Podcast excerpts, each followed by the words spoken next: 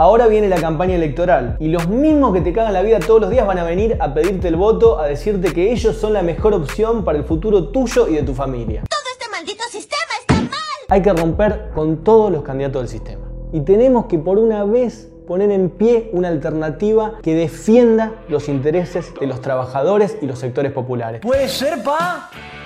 Pero antes de empezar te pedimos que te suscribas al canal, que le des like al video y que nos sigas en las redes de Izquierda Web y en Spotify como La Chispa, un podcast de Izquierda Web. Una de las alternativas para estas elecciones son los pubertarios o la Liga de la Injusticia, también conocidos como los picantes de las universidades privadas. Gastar y gastar y gastar y gastar. El eje de su discurso es que defienden la libertad, se quejan de los impuestos estatales y de la intervención estatal en la economía. Y es verdad, quieren más libertad. Pero no para vos, para los grandes empresarios, para que te puedan explotar sin leyes laborales y descartarte cuando no les sirvas más. Quieren barrar todas las conquistas que los trabajadores ganaron con años de lucha. Pero estas ideas ya se probaron en Argentina. Macri, Menem y la última dictadura militar son exponentes de esta misma ideología. El resultado fue millones de pobres, desindustrialización y 30.000 compañeros desaparecidos. Florencio Chantazo. Este era el candidato que la militancia acá quería en lugar de Scioli. El candidato progresista.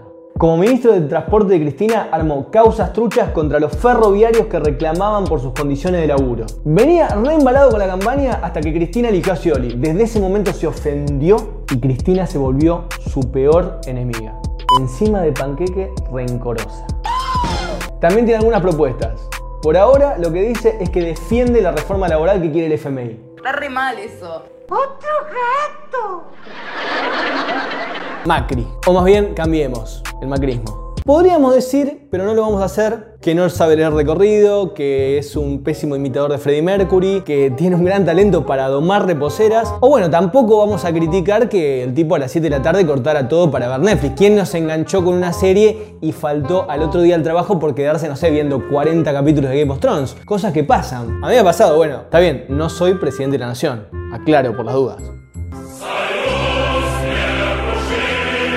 Como un tipo que endeudó como nunca al país, que nos cagó de hambre empeorando la vida de todos los laburantes y en un tiempo récord de 4 años sigue teniendo un 40% de apoyo. El macrismo se hizo fuerte con el verso de la meritocracia, diciéndote que la gente emprendedora y laburante no progresa porque el Estado te cobra impuestos para mantener vagos, planeros y muchachas que se embarazan para recibir un plan. Es feo igual eso que decimos, ¿eh?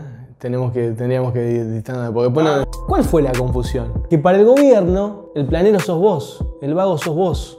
Y los pobres que no pueden progresar son los multimillonarios de Techín, la sociedad rural, la UIA, la cámara empresaria, se entiende. Por eso, cuando recibiste los tarifazos de los servicios públicos, cuando ajustaron la jubilación de tu abuelo, ¿cómo? ¿Esto no era la revolución de la alegría?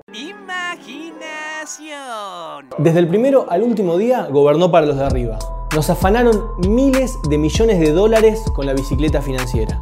El mecanismo era así, se vendían unos papelitos que se llamaban Levax y Lelix. Esos papelitos se compraban en dólares y se pagaban en pesos del Tesoro Nacional. Cuando un monista compraba esos papelitos, se les daba 60 y hasta 70% de interés. Un negocio completamente redondo. Muchos de esos bonistas pasaron de millonarios a mega recontra hipermillonarios, a costa de saquear la reserva del país. ¿Cuál fue la solución del gobierno de Macri para afrontar esos compromisos de deuda? Tomar una deuda millonaria con el FMI para pagarle a los usureros. Y sorpresa, ahora tenemos una deuda con los bonistas y una deuda multimillonaria con el FMI. Exitazo. ¿Viste algún peso de todos esos préstamos? ¿Percibiste que lo hayan usado para arreglar escuelas, hospitales, para subsidiar a las familias que lo necesitaban, para aumentar los salarios. ¿Te llegó algún dólar? ¿A vos tampoco? ¡Qué sorpresa! ¿Te parece que los de abajo, los trabajadores, con nuestros impuestos, con nuestro esfuerzo, tenemos que pagar semejante estafa? ¿Sabés quién dice que sí? El que viene de los barcos, Alberto Fernández. Los brasileros salieron de la selva, pero nosotros los argentinos llegamos de los barcos. No, no me lo toquen Alberto, por Alberto, que tuvo que venir y hacerse cargo de la pesada herencia de Macri, de la pandemia, salvo por un pequeño detalle. Por si no era suficiente con los 100.000 muertos, con los contagios, con las restricciones, con el cambio y daño psicológico que produjo toda esta situación, ajustó la economía. Hizo un ajuste brutal en medio de la pandemia. ¿Te suena progre, nacional y popular, copado? ¿No me crees? Vamos a los números. 42% de pobres. El salario más bajo de los últimos 18 años. ¿Qué hizo la CGT? Si alguien la ve, que la avise porque nos estamos cagando de hambre.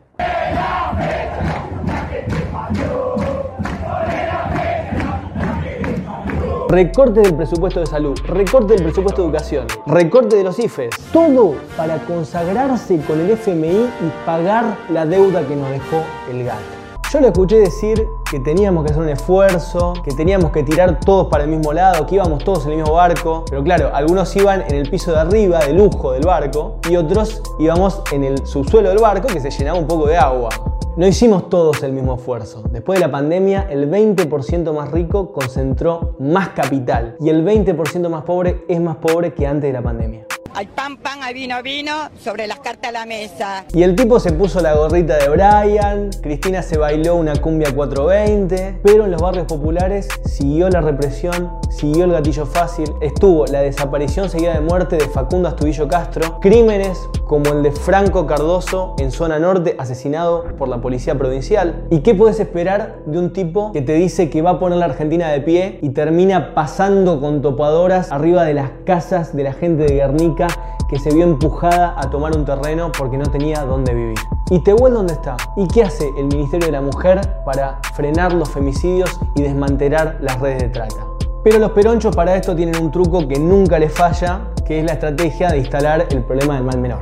Está bien, nosotros somos un desastre, somos malísimos, aplicamos un ajuste, tenemos nuestros chanchullos, pero somos menos peores que los otros. Qué trucazo, ¿no? Y así vamos de mal menor en mal menor hasta como estamos ahora, que bastante mal, digamos, ¿no? Estamos perdidos, no hay nada para hacer, no hay alternativa. Hay que romper con todos los candidatos del sistema. Todo este maldito sistema está mal. Y tenemos que por una vez poner en pie una alternativa que defienda los intereses de los trabajadores y los sectores populares. Y por eso hay que acompañar la lista de Manuela Castañeira. nosotros construimos una lista de referentes y referentas que han venido acompañando las experiencias en el día a día de la sociedad. integrada solamente por trabajadores, activistas y luchadores de todas las causas populares. Queremos que se termine la precarización laboral, que el salario alcance para cubrir la canasta familiar. Queremos políticas públicas para terminar con la violencia hacia las mujeres y hacia la comunidad LGBT. Y para financiar todo esto hay que aplicar grandes impuestos a los capitalistas, porque siempre las crisis las pagamos los de abajo, siempre ajuste a los trabajadores, porque una vez, una vez, no le hacemos pagar a ellos los costos de la crisis que ellos mismos generaron.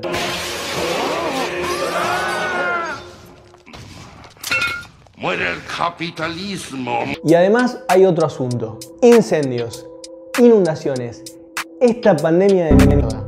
Todo producto de la forma de producción capitalista que está destruyendo el planeta, explotando y empobreciendo a miles porque pone la ganancia por encima de todo. ¿No es momento de pensar en otro sistema? ¿No es momento de ver que esto no da para mucho más? ¿Es mucho pensar que tienen que estar antes que la ganancia los derechos de las personas, de los trabajadores y el medio ambiente, que es el planeta en el que vivimos? Porque les aviso que sin planeta no se puede, o sea, no. Esa alternativa hay que construirla. Y estas elecciones son parte de la pelea para que avance esa perspectiva, para que avancen esas ideas, para que avancen las ideas del socialismo. Manuela Castañeda le propuso a Nicolás del Caño un debate público para poner en pie una lista de toda la izquierda unificada. Pero el FITU está demasiado ocupado en sus peleas internas y cada vez más adaptado al sistema que la izquierda dice combatir. Echaron a su fundador y primer candidato a presidente. Dividen la lucha de los de abajo y solo les importan los cargos. Hay que patear el tablero y terminar con esta lógica en la izquierda, que parece que somos un partido más del régimen, si no cambiamos la manera de hacer las cosas. Por eso Manuela Castañeira tiene que pasar las pasos, para que se escuche la voz de los precarizados ferroviarios que están luchando, la juventud que defiende el medio ambiente y el movimiento feminista que se planta por sus derechos. Si estás de acuerdo con estas ideas, difundí este capítulo, dale like, comentá, compartilo a tus compañeros de trabajo, a tus compañeros de cruzada. Y si no estás de acuerdo, también podés comentar y dejarnos tu opinión, que también tampoco viene mal y además nos ayuda a empujar el algoritmo. Acordate de suscribirte al canal, seguirnos en las redes de Izquierda Web y también podés entrar a Spotify y buscarnos como La Chispa, un podcast de Izquierda Web.